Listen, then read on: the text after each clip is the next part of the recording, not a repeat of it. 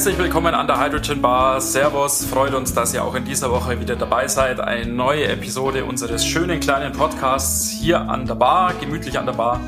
Zusammen sitze ich hier wieder mit dem lieben Johannes. Hi Johannes, Servus. Hallo Martin, es freut mich, dass wir uns wieder gefunden haben. Wir kommen hier zusammen und haben ganz interessante Neuigkeiten gefunden nämlich dieses Mal technische Neuigkeiten. Wir haben einen Artikel gelesen, dass man jetzt in der Wüste Wasserstoff erzeugen kann. Im Prinzip. Und das ist natürlich faszinierend, denn in der Wüste gibt es ja eigentlich kein Wasser, denkt man. Aber ist gar nicht so. Ganz so ist es nicht, genau. Schlägt auch verhältnismäßig hohe Wellen, hat mich ehrlich gesagt, ich weiß nicht, wie Sigurd Johannes sogar ein bisschen gewundert, weil ich meine, so Papers oder so Veröffentlichungen, die kommen ja ständig irgendwie raus, halt, wo halt die, ja, ohne da jetzt jemandem auch zu nahe treten zu wollen, aber wo halt die, wo halt Studenten der Uni so und so jetzt eine neue Methode entwickelt haben, um Wasserstoff zu generieren. Ja, sowas kommt ja im Jahr irgendwie zehnmal raus. Aber diese Methode, die schlägt verhältnismäßig hohe Wellen. Ich weiß nicht genau, warum so ist. Könnte natürlich tatsächlich schon mit diesem technischen Hintergrund zusammen hängen oder mit den Problemen auch, die damit potenziell gelöst werden, worüber wir heute sprechen wollen. Es geht nämlich um eine Technik, die nennt sich Direct Air mhm. Electrolysis. Und wie der Name das sagt, wird da wirklich aus der, aus der Luft Wasserstoff gewonnen. Ähm, also ich muss nicht mehr Wasser in die, den Elektrolyseur tun und dann wird da der aufgespalten in Wasserstoff und Sauerstoff, sondern man nimmt im Prinzip die Luft und nimmt den in der Luft oder die in der Luft enthaltene Luftfeuchtigkeit und erstellt aus dieser Luftfeuchtigkeit dann direkt den Wasserstoff, dass man sich diese ganze Wasserbearbeitung, Aufbereitung, Wasserverteilung spart und so im Prinzip überall, wo man Luftfeuchtigkeit in der Luft hat, wirklich Wasserstoff erstellen genau. kann. Genau. Und wie du es ja schon erwähnt hast, selbst in Wüstengegenden, also wirklich in sehr, sehr trockenen Regionen, ist noch eine gewisse Restluftfeuchtigkeit natürlich vorhanden. Also es gibt in der Praxis jetzt wohl quasi nicht den Fall, dass man wirklich 0% Luftfeuchtigkeit hat. Und DAE-Technik, eben halt Direct Air Electrolysis, die funktioniert tatsächlich bei so minimalen Luftfeuchtigkeiten wie nur vier Prozent. Da wurde die also jetzt eingesetzt und getestet. Das Ganze ist eine Entwicklung einer australischen Universität, nämlich der Universität von Melbourne. Und Australien hat ja auf der einen Seite sehr ambitionierte Pläne auch hinsichtlich der Wasserstofferzeugung. Andererseits natürlich auch weite Gegenden, die man eher jetzt als Wüste wahrscheinlich bezeichnen kann. Und dort natürlich potenziell so eine Technik auch interessant. Natürlich auch nicht nur in Australien, sondern weltweit. Ja, da ist in dem Paper ein interessantes Bild drin, wo wirklich neben gegenübergestellt wird einmal die Flächen der Erden, wo man sehr hohes erneuerbaren Potenzial hat. Also gerade Photovoltaik, aber auch Wind und dann die Flächen der Erde, wo man eher mit Trockenheit zu kämpfen hat. Und irgendwie überlappt sich das. Das ist jetzt nicht ganz überraschend, dass die Sonne scheint, dann auch eher trocken ist. Ein anderer Punkt ist halt auch da, wo viel Wind ist, ist oft an der See, am Meer, am, an der Küste. Und da hat man halt auch nicht wirklich Wasser, sondern Salzwasser. Und da ist auch der Punkt, Salzwasser kann man eigentlich nicht direkt im Elektrolyseur verarbeiten. Es gibt zwar auch da Forschungsvorhaben, um das möglich zu machen. Man hat aber immer mit dem Salz dann mit Chlor zu kämpfen und, und mit Gasen, die ja den Wasserstoff wieder verschmutzen, die gefährlich sind, zum Teil giftig und einfach auch den Elektrolyseur anknabbern. Insofern ist es auch in, in solchen Gegenden ein potenziell sehr interessante Anwendung, weil man sagt natürlich, am Meer hat man normalerweise hohe Luftfeuchtigkeit. Ja, ja, genau. Genau. Wir haben ja auch im Podcast schon mal drüber gesprochen, dass natürlich sich so Gegenden wie zum Beispiel die Sahara-Region oder auch der Mittlere Osten, arabische Halbinsel, prinzipiell ja gut eignen, um über Photovoltaik erneuerbaren Strom zu erzeugen. Aber dass dann für die Wasserstofferzeugung natürlich Wasser gebraucht wird und das dann ja zum Beispiel über Meerwasserentsalzung erstmal gewonnen werden muss.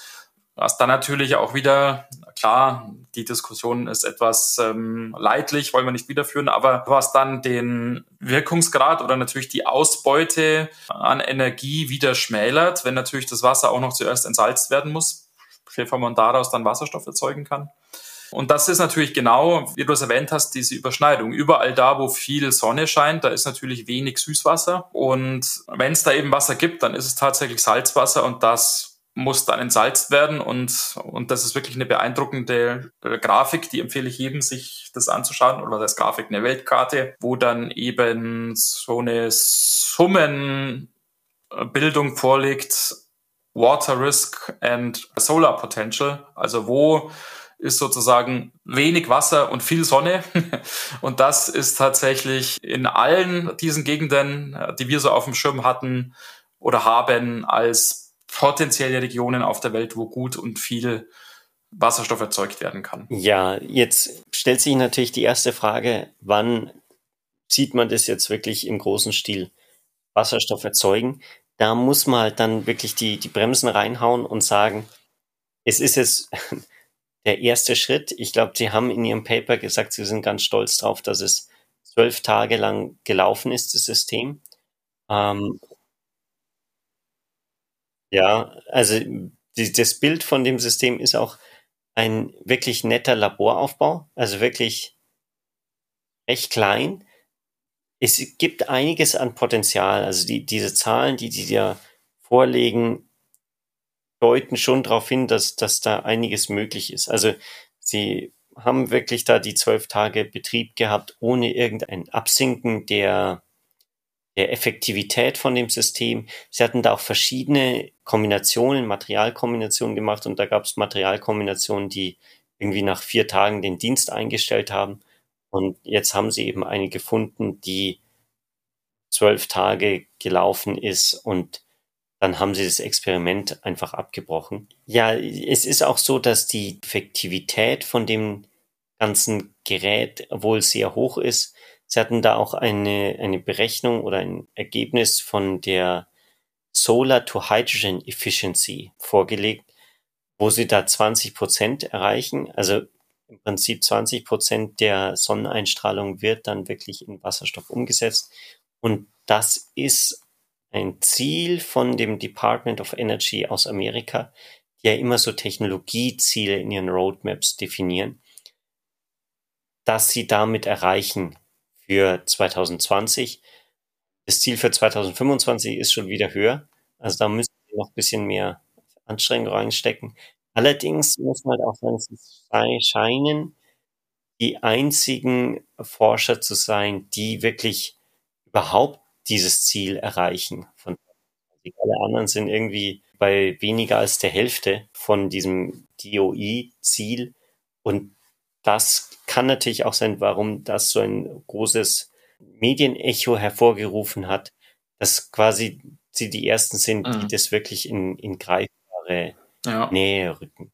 Finde ich gut, dass du diesen Laboraufbau erwähnt hast, weil das war das, was ich jetzt dann noch erwähnen wollte, auch, dass es mich deshalb so überrascht hat, dass es diese verhältnismäßig hohen Wellen schlägt und durchaus ja in etablierten, nicht fachspezifischen Medien jetzt auftaucht. Ich habe es in der Welt zum Beispiel gefunden und in ähnlichen Veröffentlichungen, weil, wie du schon erwähnt hast, dieses Foto hier von dem Aufbau, ja natürlich, ein cooler Aufbau, da steckt viel Hirnschmalz drin, aber da steht halt so ein Becherglas mit so einem Trichter drin, so einem umgedrehten und dann sieht man da so einen kleinen Turm aus Elektrolyseurmodulen, fünf Stück, auf so einem Rollwägelchen.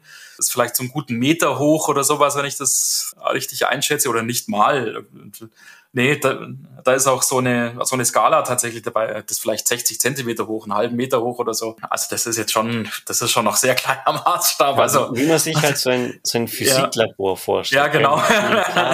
Und Verschraubungen. Genau. Und eine kleine Solarzelle obendrauf. Ja, äh, das ist jetzt unangemessen drüber zu lachen, selbstverständlich. Da steckt viel Wissen drin und viel Know-how, viel Hirnschmalz. Das sind, ja, das sind tolle Ergebnisse. Aber das ist natürlich von der industriellen Praxisanwendung wirklich im großen Maßstab noch meilenweit entfernt, das muss man auch sagen. Ja. Nichtsdestotrotz, also wenn es jetzt so weitergeht, dann scheint da schon Potenzial zu sein, weil die Idee von den Forschern ist halt wirklich zu sagen, dieser Elektrolyseur, das kann alles unter dem Solarmodul aufgebaut werden. So sieht's auch aus. Also mit bisschen Fantasie kann man sich da schon vorstellen, wie das dann industriell bisschen kompakter oder sehr viel kompakter ähm, aussieht. Und dann hat man da wirklich ein, im Prinzip so ein Dreieck im Prinzip, das man da hinstellt. Und es wird nicht mehr Fläche verbraucht, wie heute schon durch Photovoltaikmodule. Ähm, ein Punkt, der mich bisschen zum Nachdenken gebracht hat, war, dass die Spannung, die dann notwendig ist für die Elektrolyseure, relativ hoch ist. Ich glaube, bei normalen Elektrolyseuren ist man ja irgendwie bei einem Volt, ähm, so ungefähr, das, das man braucht für ein Elektrolyseurmodul. Und hier ist man bei drei Volt. Und das scheint ja dann, wenn man jetzt das mit Leistungsbetrachtung ansetzt, irgendwie zu sein, dass man da dreimal mehr Leistung braucht, um Wasserstoff herzustellen im Vergleich zu den Wasserelektrolyseuren. Andererseits muss man halt auch sagen, wenn man da wirklich in der Wüste ist und sich dann diese ganze Wassertransport, Wasseraufbereitung aus Salzwasser und so weiter spart ähm, und sowieso Platz ohne Ende hat, warum dann nicht diesen Weg gehen und dann einfach diese Module aufstellen am Ende halt ein, eine Leitung hinmachen und den Wasserstoff ja abtransportieren. Ja, genau. Ja, das hat schon Charme. Also das ist natürlich schon, löst wieder mehrere Probleme auf einmal, wenn das dann wirklich so funktioniert. Und das ist ja immer das, was dann auch so einer Technik ganz gut, glaube ich, mal zum Durchbruch verhelfen kann. Wenn das nicht nur eine Technik ist, wo man irgendwie sagt, ja, die Effizienz von unserer Wasserstoffherstellungsmethode, die ist irgendwie zum 1,5 Prozent besser wie die existierende Technik, sondern, sondern wenn man wirklich was Neues hat, was wirklich mehrere Probleme eben auf einmal löst. Und das ist hier natürlich der Fall, weil man eben dieses Wasserproblem potenziell damit lösen kann, weil der Platzverbrauch jetzt, wie du es ja vorhin erwähnt hast, nicht uferlos wird, wobei das in der Wüste wahrscheinlich jetzt eh nicht der erste Effekt ist, den man da ins Auge fasst. Da wird es wahrscheinlich, so könnte ich mir denken, jetzt gar nicht so viel ausmachen, da der Platzverbrauch etwas höher wäre. Aber es ist ja tatsächlich das Ziel, halt unter dem Photovoltaikmodul einfach direkt diese Elektrolyseurmodule zu installieren. Und zum anderen natürlich das Problem löst, dass man die Sonnenenergie halt da nutzbar macht und sofort auch in Wasserstoff umwandelt, wo es am sinnvollsten ist und dann halt Wasserstoff transportieren kann und keinen Strom transportieren muss. Hm. Ja, jetzt die, was, was ich mir als erstes gedacht habe, als ich das gelesen habe, ja, die nehmen halt einfach die Luftfeuchtigkeit, kondensieren die und nutzen die Luft oder das Wasser um dann quasi auf klassischem Wege Wasserstoff herzustellen. Dem ist aber nicht so, sondern die haben wirklich ein System entwickelt, das auch gar nicht so komplex ist, wo einfach die, die normale Luft in einen Schwamm oder durch einen Schwamm gedrückt wird, jetzt sehr einfach gesagt.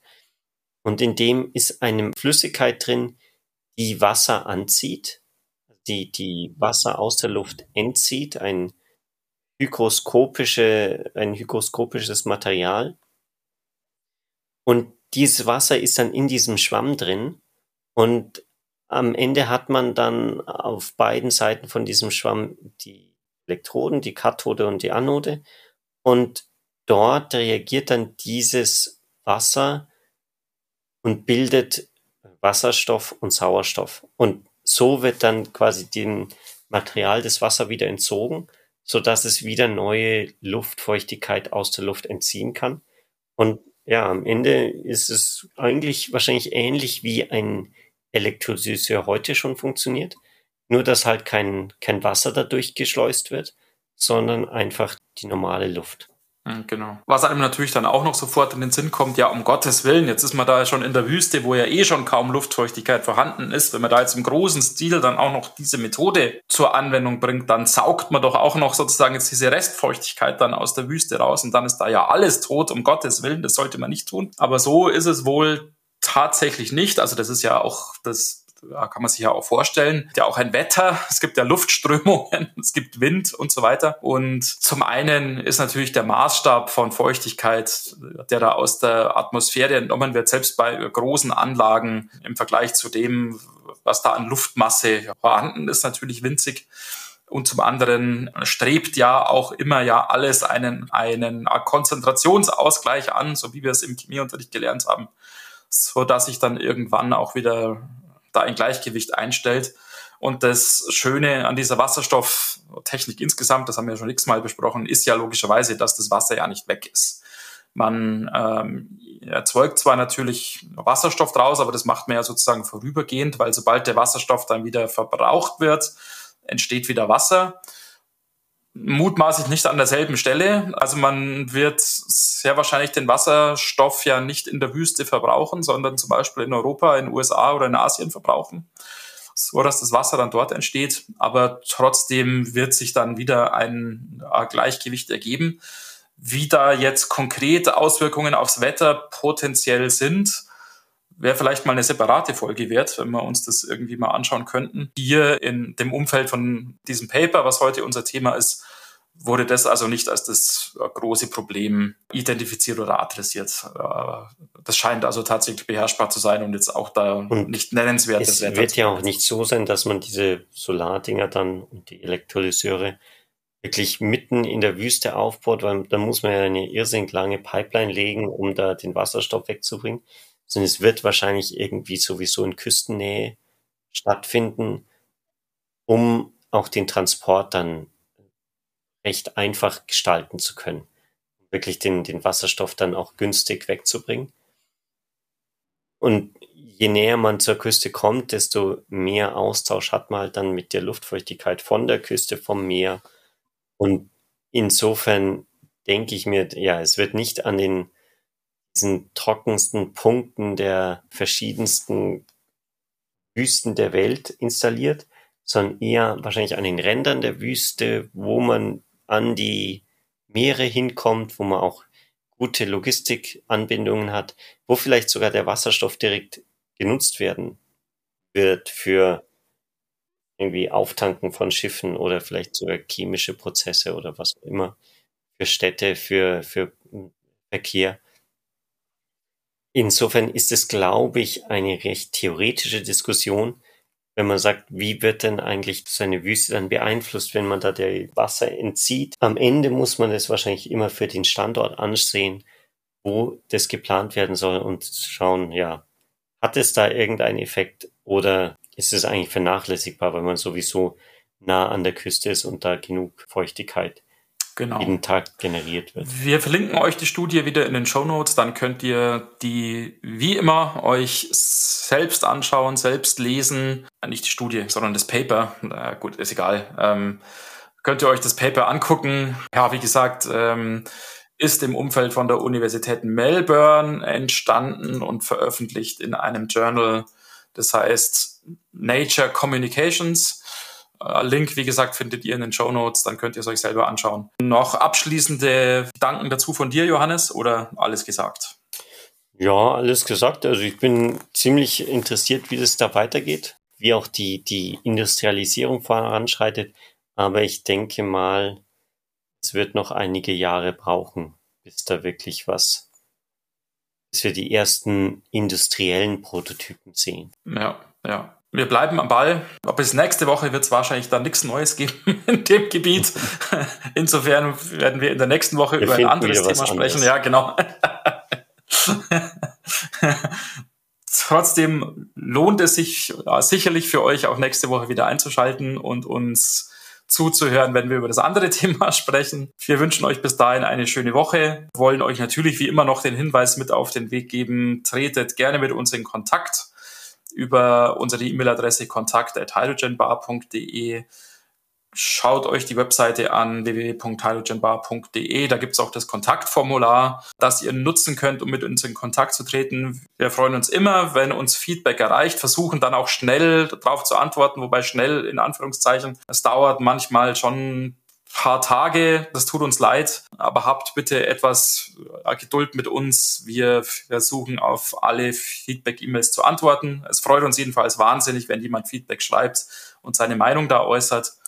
Ähm, insofern macht gerne weiter, nutzt die E-Mail-Adresse, nutzt das Kontaktformular. Und am wichtigsten natürlich, schaltet nächste Woche wieder ein. Nachdem ihr uns, und das ist vielleicht jetzt wirklich noch der letzte Hinweis, auch die verdiente 5-Sterne Bewertung mal endlich gegeben habt auf äh, Spotify, Apple oder wo auch immer, über welche Plattform ihr diesen Podcast hört. Schreibt gerne euer Review, euer Feedback, eure Bewertung auch in dieser Podcasting-Plattform. Das würde uns sehr, sehr freuen. Und dann hören wir uns nächste Woche. Bis dahin, eine gute Woche